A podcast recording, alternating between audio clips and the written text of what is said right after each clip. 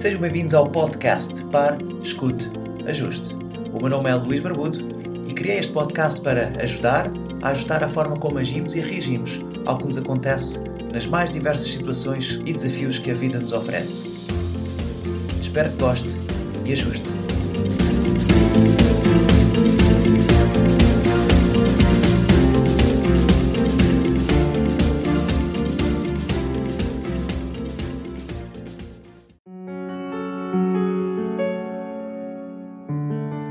Olá, caro ouvinte. Hoje trago-lhe um tema muito especial. O tema é sobre o medo. E o que é que o faz de especial? É especial porque é inerente a todas as pessoas, a mim inclusive. Hoje vamos falar um pouco da teoria do medo. Sim, porque também existe alguma teoria. E quando nós sabemos a teoria, fica um pouco mais fácil de enfrentar aquele papão, aquele bicho de sete cabeças. Então vamos lá. O que é que é o medo em si? O medo pode-nos limpar o entusiasmo, o medo faz-nos adiar as coisas, o medo paralisa-nos, o medo coloca-nos dúvidas, o medo uh, mata a imaginação e destrói-nos a resiliência. Eu gosto muito de palavras acrónimas. E medo poderá ser M-E-D-O, o que pode significar moinhas do ego que destroem os nossos objetivos. O facto de termos medo é porque é desconhecido. Nós não sabemos, então procuramos ter mais informação para chegar a ter uma, uma clara ideia daquilo que vem a acontecer connosco. E quando nós não sabemos o que vai acontecer, então temos medo. Nós gostamos de ter toda, todos os factos e toda a informação antes de tomarmos uma decisão importante. Mas muitas vezes nós precisamos de arriscar e às vezes tendo só 50% da informação é suficiente para enfrentarmos o nosso medo e é com isso que temos que agir. Podemos ter muitos tipos de medo e muitas formas de medo. Napoleon Hill descreve o medo em seis diferentes tipos, um pouco mais gerais, mas deixe-me dar primeiro aqui a perspectiva do Schwartz, que diz que o medo, uh, tipos de medo podem ser muito específicos. Por exemplo, o medo da nossa aparência pessoal, o que pode causar nos outros, o medo de perder um cliente, o medo de falhar num exame, o medo das coisas que estão completamente fora do nosso controle, o medo de ficarmos fisicamente magoados com algo que não podemos controlar, como um acidente qualquer, uma doença, o medo daquilo que as pessoas possam pensar e dizer, o medo de fazer um investimento ou de comprar uma casa e o medo de outras pessoas. Estes são só alguns pequenos medos coisas mais específicas. Napoleon Hill, no entanto, no seu livro Pense em Riqueza, ele diz que o medo pode ter seis dimensões diferentes. Existem muitas mais, mas ele coloca em seis os, os seis principais medos que nós podemos ter. E ele descreve de ordem decrescente, sendo que um dos medos, a pobreza, é o maior dos medos do ser humano. E porquê a pobreza? Compreende-se que no mundo materialista em que vivemos e de consumismo, que o medo de ficar com falta de dinheiro para pagar as contas ou com falta de dinheiro para pagar as despesas, o alimento, é talvez dos medos maiores que o ser humano pode ter. Daí o facto de a pobreza ser um dos maiores medos. Depois seguem-se outros: o medo da crítica, o medo da doença, o medo da perda de alguém ou do amor, o medo da velhice e o medo da morte. Aqui também podemos dizer que, consoante a idade que nós temos, um jovem nunca vai ter medo da sua velhice, porque ainda tem muitos anos pela frente, ou pelo menos acha que assim o tem. Já uma pessoa com mais idade já começa a pensar na sua velhice, na reforma e eventualmente na morte. Daí o medo nessa altura ser um pouquinho maior. Mas como é que nós superamos o medo? Porque isto da teoria é muito giro, mas o importante é como é que eu supero o medo?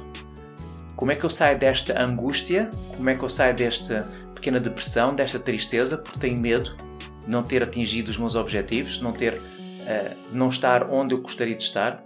E tudo isto tem a ver com medo. E como superamos este medo? Uma das coisas fundamentais para ultrapassar o medo é realmente expormos-nos ao mesmo.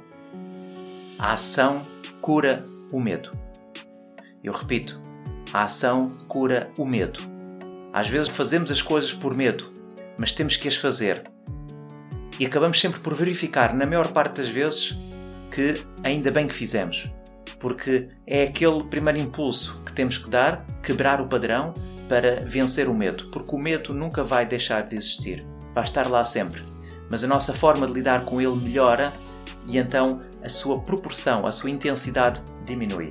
Então, a melhor forma de lidar com os medos, de lidar com o medo, seja ele qual for, é expor-nos ao mesmo. Agora, naturalmente, que se for uma fobia, precisa de uma ajuda profissional, de um profissional que possa eh, ajudar a ultrapassar essa fobia. E, naturalmente, se tem medo, por exemplo, das alturas, não vai colocar-se logo a saltar de paraquedas. Talvez aí seja mais sensato subir a um prédio alto e ir aumentando o nível da altura antes de realmente enfrentar o medo logo com um salto de paraquedas. Outra sugestão que se dá para ultrapassar os medos, faça um esforço, um esforço intenso, para que tenha apenas pensamentos positivos no seu banco de memórias.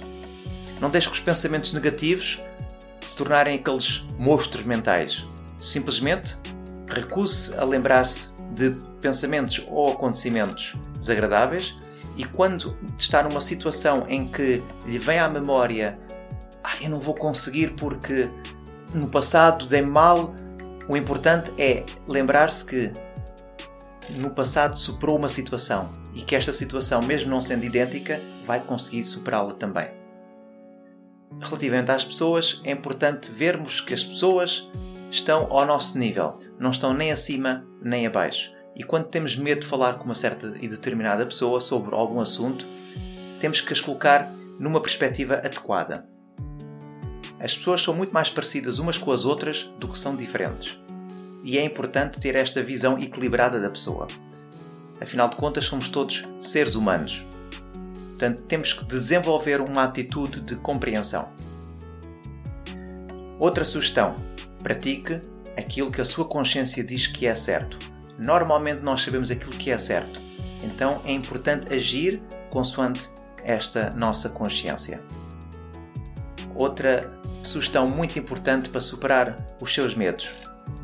Ao invés de dizer eu não tenho medo, eu não vou ter medo, eu não terei medo, é importante reformular e nunca comece com o negativo. E sim, diga sou confiante, sou mesmo muito confiante. E qualquer que seja a situação, diga para si: Eu sou confiante. Eu estou a ficar muito mais confiante. E pratique estas técnicas nas suas atividades diárias. E, por exemplo, seja uma pessoa que se senta à frente. Se vai fazer uma aula, se vai fazer um curso, se vai assistir a um, workshop, uma palestra, sente-se na fila da frente.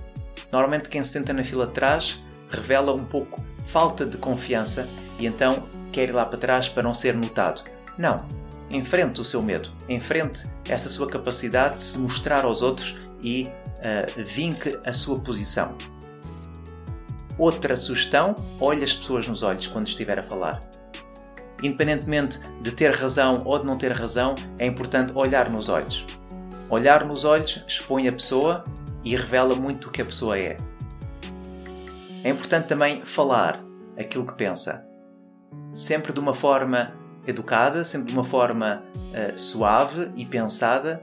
É importante falar aquilo que pensamos se não gostarmos, ou seja, saber dizer que não quando quer dizer que não. É importante falar e não guardar para dentro. E outra sugestão, naturalmente, será sorrir em grande. Sorria. Não tem mal, todos temos medo. Acredite no seu potencial e o seu sorriso eleva o seu potencial. E antes de terminar, também gostaria de dizer que o medo muitas vezes supera-se procurando conhecimento. Às vezes temos medo de coisas as quais não conhecemos, porque temos ignorância no tema. Então, envolva-se com pessoas sem medo, envolva-se com pessoas que são energéticas, que são positivas, leia mais, estude, procure, seja curioso, porque normalmente também acontece ter medo quando nós somos ignorantes relativamente a um tema.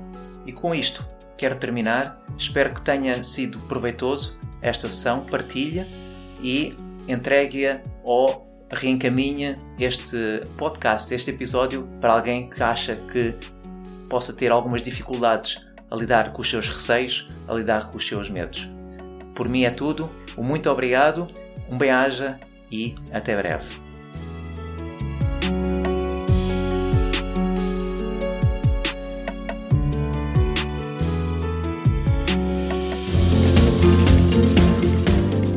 E assim foi mais um episódio do podcast Pare, Escute, Ajuste.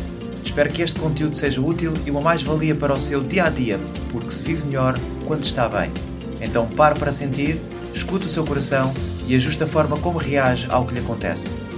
O meu nome é Luís Barbudo e poderá encontrar mais ajustes em www.parescuteajuste.pt.